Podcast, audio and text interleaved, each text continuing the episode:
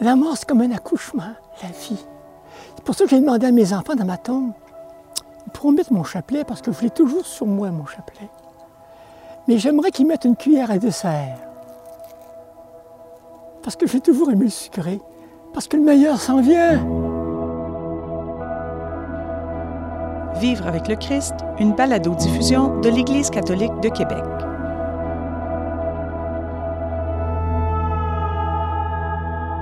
Bonjour et bienvenue à la balado Vivre avec le Christ où nous vous partageons des témoignages de foi, de conversion et de joie. Je suis en compagnie de mon fidèle co-animateur Martin Bolduc. Bonjour. Bonjour Débra. Bonjour Martin. Aujourd'hui, nous vous partageons surtout de la joie. On a choisi de réunir les témoignages de deux personnes qui ont plusieurs années d'expérience de vie, des vies données vraiment dans toute simplicité. Tout d'abord, René Baillargeon. Un homme rayonnant, extraordinaire, un homme de 80 ans. D'abord, j'ai eu la chance de le connaître, René, au JMJ de Cologne en 2005. Mmh. Alors, René avait peut-être 70 ans à l'époque. Euh. C'était l'aîné du groupe. hein. Alors, lui, il n'était pas là pour lui, là. hein. Il était là pour accompagner une personne en difficulté. En fait, j'ai souvenir de qui il accompagnait, là. Ça prenait un super-héros pour accompagner cette Mm. personne-là. René avait 70 ans. Il a dévoué entièrement ses... Ça a duré deux semaines. Les deux semaines étaient dévouées entièrement à cette personne-là qui l'accompagnait. C'était tellement beau de le voir aller. Et puis, vous savez qu'au JMJ, là, euh, on dort sur le plancher Ah dans les ouais. gymnases, là. À 70 ans, là. Il suivait, là, lui, il n'y avait pas de faveur spéciale. Moi, je me dis que je suis déjà trop vieille pour les JMJ. là.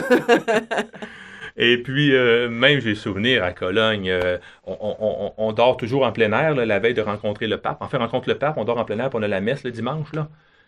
Ah, il devait faire à peu près 3-4 degrés, c'était l'humidité complète, c'était épouvantable les conditions. Jamais que René s'est plaint. C'est un homme vraiment, vraiment à connaître. Alors, euh, on vous invite à écouter attentivement son témoignage, vous allez voir, c'est plein de, plein de joie, plein de vie. Puis euh, encore aujourd'hui, il accueille à toutes les semaines des gens euh, avec certains handicaps dans sa maison pour dîner, tout simplement. Absolument.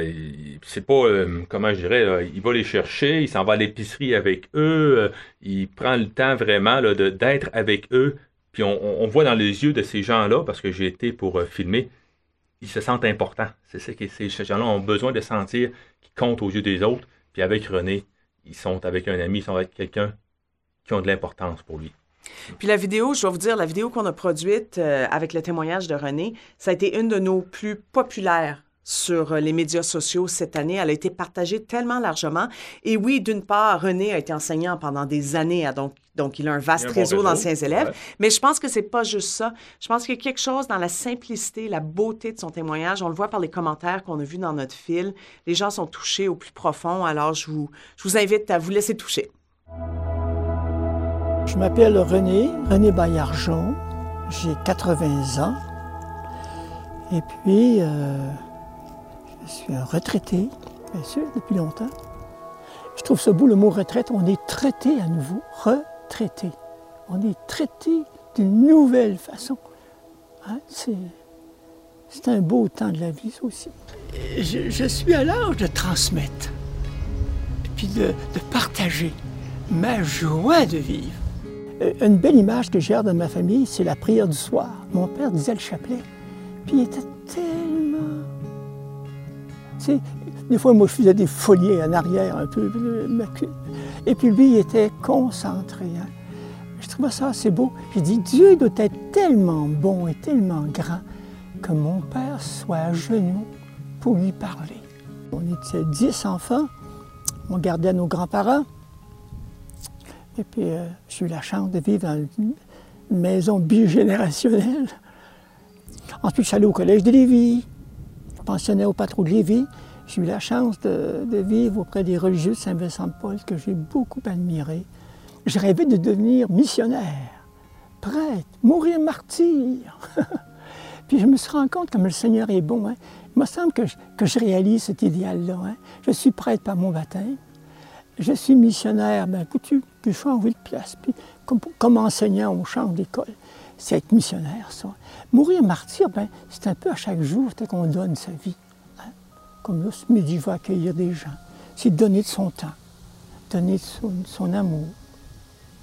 Alors, je trouve que mon idéal se réalise pleinement. Je suis comblé. Hein?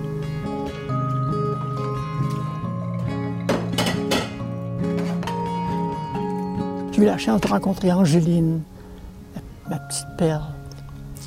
Puis nous avons eu la chance d'avoir cinq enfants ensemble. En, se mariant, Angéline a dit, tu t'occuperas de la prière.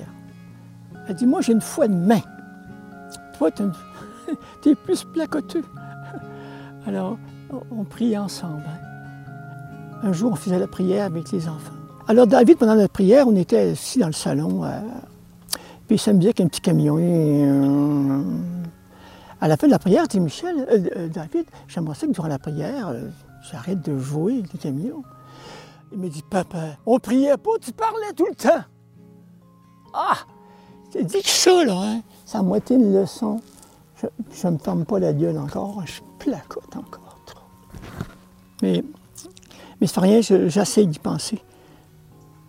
Écoutez le silence. Salut Michel! Hein? Eh, très bien dormi? Eh, bon sang. Alors celui qui vient de m'appeler, là, c'est Michel, le plus jeune. Lui est allé au JMJ de Madrid avec Claudine. Puis ils ont, le petit, ils ont perdu un enfant, une première, une fausse couche. Mais là, ils ont le petit Alexis. C'est lui que je vais regarder ce soir. Il y a deux ans. Puis ça, ici, maintenant, c'est Esther et Jack, ceux qui m'accueillent ici avec leurs filles, Amy et Marie-Pierre. Et là, là tu as, la photo d'Angeline,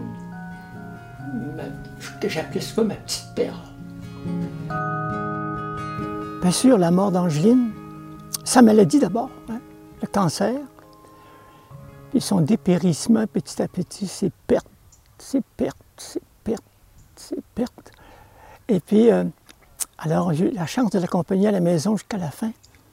Puis un jour, elle m'a dit, euh, à la fin, René, merci. Elle m'a dit merci. C'est tout normal, hein? Et puis elle m'a dit une belle leçon juste avant. Et mon nez, elle, perdait sa parole. Puis là, j'essayais de dire, veux-tu de l'eau? hein? Veux-tu? Veux-tu? Elle dit, René, écoute, écoute, écoute. Et c'est une leçon, hein? Puis je l'oublie encore. Je, je parle beaucoup plus que j'écoute. Mais souvent, ça me vient comme un écho. Écoute, écoute. J'oublie ça. Elle était tellement bonne. D'abord, vous m'entourez, hein? Pour vivre avec moi. Parce qu'au début, elle disait des fois, je trouve ça drôle tes fantaisies. Mais elle dit aujourd'hui, ça m'énerve. Tiens, la longue, elle était bonne pareil. hein.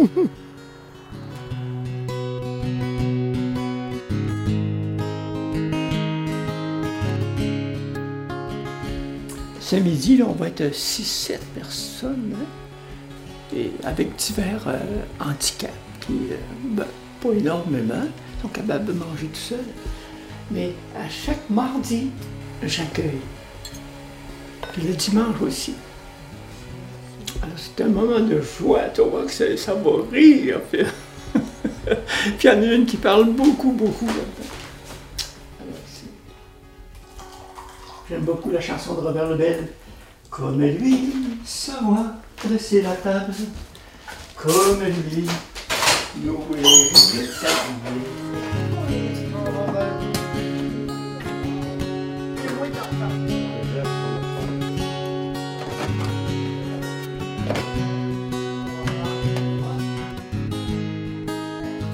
souvent, euh, je fais cette prière le matin. Je voudrais donc faire ta volonté, Seigneur, à la manière de Jésus vivait parmi nous. Accueillir, aimer, puis donner ce que j'ai reçu. Bon, vivre l'ex-Christ, pour moi, c'est d'aimer la vie. C'est de savoir regarder le soleil, regarder les fleurs, mais surtout regarder nos frères nos proches. Puis les personnes qui vivent avec une souffrance, soit physique, mais souvent les personnes qui vivent avec un handicap, je pense à mes amis trisomiques, Léonard, Justin, David, ils sont heureux. Ils sont heureux. Ils nous enseignent que le bonheur est simple, il se conjugue au présent. Moi, ce que j'aime du Christ, il simplifie dessus la vie? C'est vraiment une bonne nouvelle, ça. Hein? On n'a pas à faire des efforts épouvantables pour, pour gagner euh, le ciel. Le ciel est déjà en nous. C'est le Christ.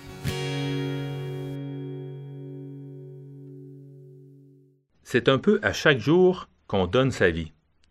C'est René qui dit ça dans son témoignage. Alors, euh, quand j'ai débuté euh, dans la foi, ou même pendant des années, je me disais, donner sa vie, c'est quoi? C'est de mourir pour une autre personne. C'est comme euh, le Christ est mort pour nous, puis c'est le plus beau don qui a été fait. Puis il y a des gens qui vont à la guerre pour défendre un pays, ils meurent pour. mais comment je fais, moi, pour donner ma vie? Alors, René nous enseigne que c'est à tous les jours, quand. comme j'expliquais avant, avant son témoignage, quand il est venu au JMJ, René donnait sa vie à tous les jours. Il ne pensait pas à lui, il était là pour l'autre. Puis il était joyeux là-dedans, mais il ne pensait pas à ses petits caprices ou à, ses petits, à son petit bien-être. Il pensait au bien-être de l'autre. Alors il donnait ce que lui aurait pu avoir, donc un bien-être, parce que même en pèlerinage, on peut avoir un bien-être. Tu sais, euh, euh, avoir une chambre un peu plus confortable, etc., pour un homme de 70 ans. Non, lui était là pour l'autre, donc à tous les jours. Et, et, quand on pense à ça, là, à tous les jours jusqu'à la fin de nos jours. C'est beaucoup, euh, c'est un gros don, ça, la vie, là, donner la vie à tous les jours. Alors, c'est une belle leçon que René nous enseigne là. Et c'est la même chose, au fait, pour Sœur Germaine, euh, qui est une sœur de la communauté des Petites franciscaines de Marie, à Baie-Saint-Paul, une femme toute simple, toute belle, qui a été enseignante au primaire d'abord, puis ensuite missionnaire auprès des pauvres. C'est vraiment toute sa vie qu'elle a donnée, mais vraiment dans la plus grande simplicité simplicité comme l'entrevue qu'on a faite avec elle. On est arrivé là un petit peu en catastrophe, un après-midi. On venait de faire un tournage à Baie-Saint-Paul. On n'avait pas beaucoup de temps, euh, mais on est arrivé dans sa chambre et comme une paix s'est installée en nous. On a installé les caméras, on a laissé tourner. Et puis, on a écouté cette sœur-là nous parler euh, dans sa sagesse de 101 ans. C'était de toute beauté. elle se berçait, puis elle avait un visage euh, rayonnant, radieux. Et puis, euh, on était euh, vraiment euh, bénis parce que quelques semaines ou mois après, la sœur, elle est décédée. Donc, c'est un privilège de pouvoir, d'avoir pu la rencontrer. Et écoutez bien ce qu'elle a à nous dire. C'est rempli de, de, sagesse, la sagesse centenaire d'une sœur qui a donné sa vie. Ma vie n'a pas été longue parce que j'ai toujours été très heureuse dans la vie religieuse partout où j'étais. Moi, je suis née à la Terrière, près de Chicoutimi. C'est un petit village de rien. Hein. C'est tous des gens qui sont assez. sont pas très en moyen, mais qui vivent assez bien, par exemple. Un beau souvenir quand j'étais jeune religieuse, c'était surtout quand je m'occupais, quand je faisais l'école aux élèves de première et de deuxième année. Pour moi, c'était un souvenir que je ne peux jamais oublier. On a essayé de me faire faire la classe en septième année et ça ne fonctionnait pas. Donc, je suis retournée enseigner pendant 40 ans en première et en deuxième année.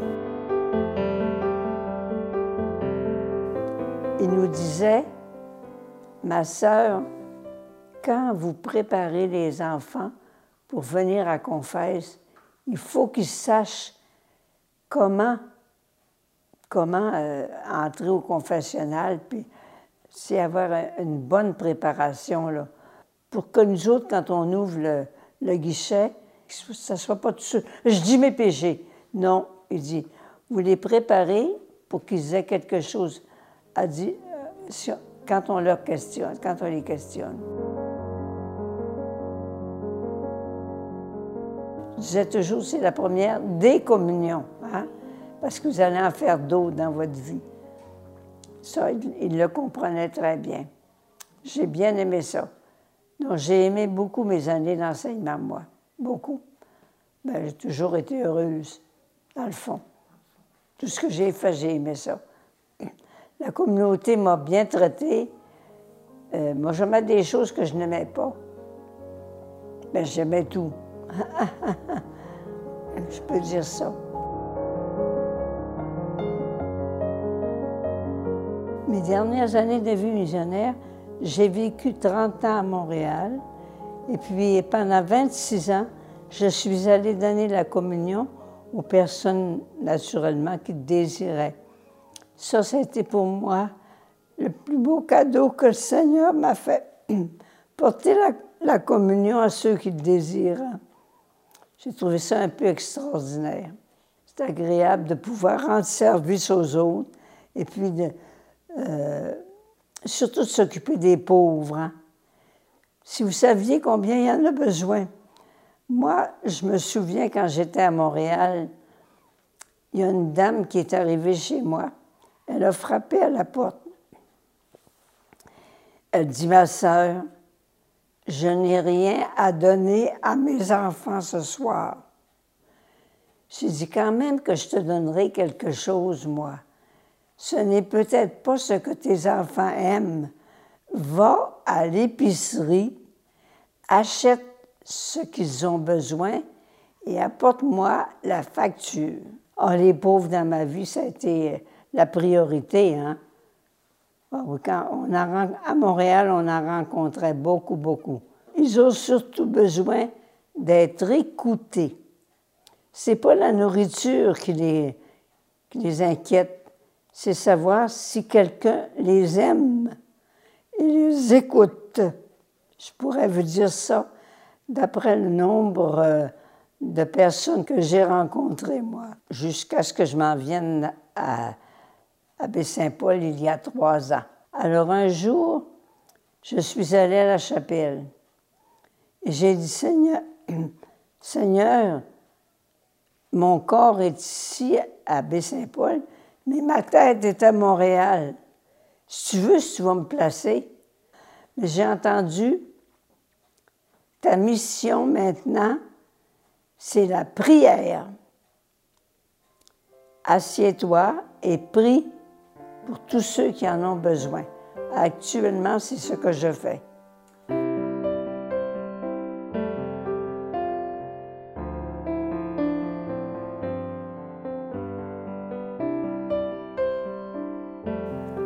C'est sûr que ça va être une belle rencontre.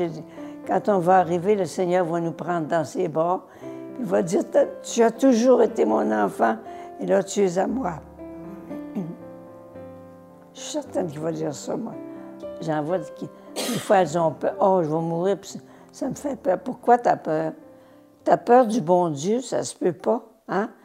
C'est l'être le, plus supérieur et le meilleur. Hein? Quand on l'appelle, moi, j'ai rien qu'à dire Seigneur, j'ai besoin de toi, là, viens tout de suite, on a une réponse. Donc, euh, on n'a pas besoin d'avoir peur de, la mort puis de s'en aller de l'autre côté. On sait qu'on va être bien.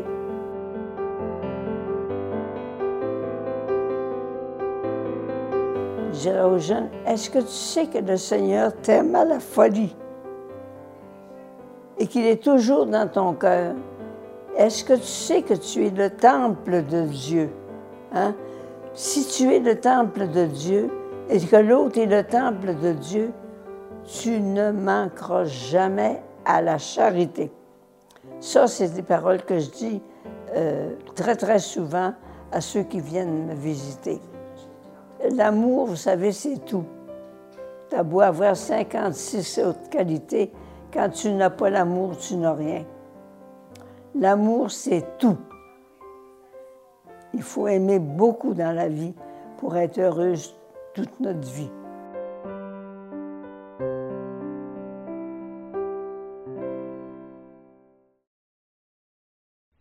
Est-ce que tu sais que le Seigneur t'aime à la folie? Une belle phrase que Sœur Germaine aimait dire aux jeunes qu'elle côtoyait, et moi, ça m'a touchée. Est-ce qu'on le sait? Est-ce que je le sais, moi, que le Seigneur m'aime à la folie? Je pense que c'est bon de se le rappeler à tous les jours, puis qu'il y ait des témoins comme Sœur Germaine, justement, ou des gens qu'on croise dans notre route pour nous le rappeler. Et c'est peut-être notre invitation à nous aussi. Euh, on est appelé aussi à le rappeler aux gens autour de nous par notre présence, par notre sourire, par nos paroles, que le Seigneur les aime aussi, chacun individuellement, à la folie. Oui, il y a beaucoup de gens qui... Euh, qui ont besoin d'être aimés, qui manquent d'amour et puis qui, euh, de toutes les façons possibles, essaient d'en chercher. S'ils pouvaient savoir à quel point ils sont aimés du Seigneur, ça changerait leur vie. Hein. Quand on sait à quel point le Seigneur nous aime, à quel point on est unique aux yeux du Seigneur, on n'a plus à se prouver à qui que ce soit. On n'a plus à se soucier du regard des autres sur soi, parce qu'on sait que peu importe euh, ce que l'on a pu faire dans le passé, peu importe ce que l'on peut faire aujourd'hui ou notre apparence ou quoi que ce soit, le Seigneur nous aime de façon inconditionnelle et on est précieux à ses yeux.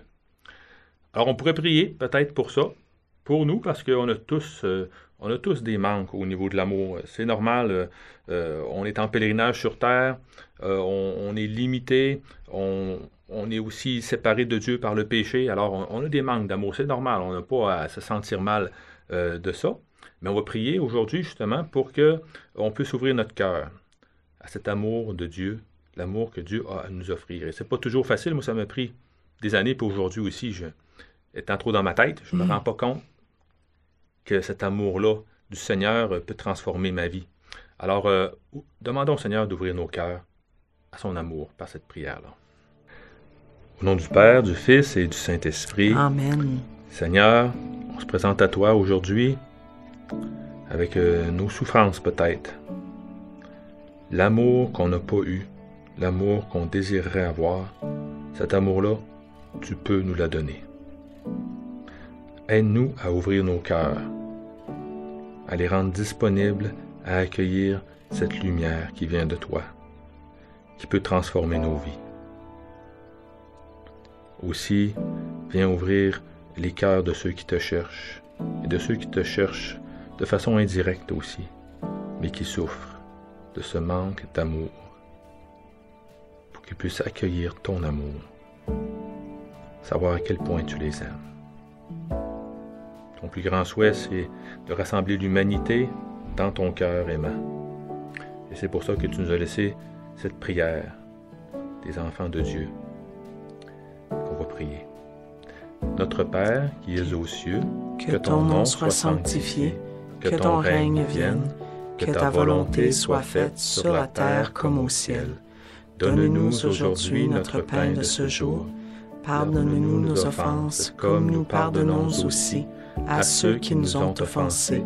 Et ne nous laisse pas entrer en tentation, mais délivre-nous du mal. Amen. Merci à vous tous d'être à notre écoute. Je vous invite à vous abonner à notre balado-diffusion euh, pour entendre tous les épisodes. N'oubliez pas aussi notre page Facebook euh, et le site web ecdq.tv. Pour trouver la page Facebook, vous tapez, ecdq.tv dans Facebook et vous allez avoir euh, toute la multitude de vidéos qu'on a à vous offrir. On a 3 à 4 publications par semaine. Aimez la page, abonnez-vous, mais aussi invitez vos amis à aimer et à s'abonner euh, à la page Facebook. C'est une belle façon d'évangéliser un petit peu nos médias sociaux. Absolument.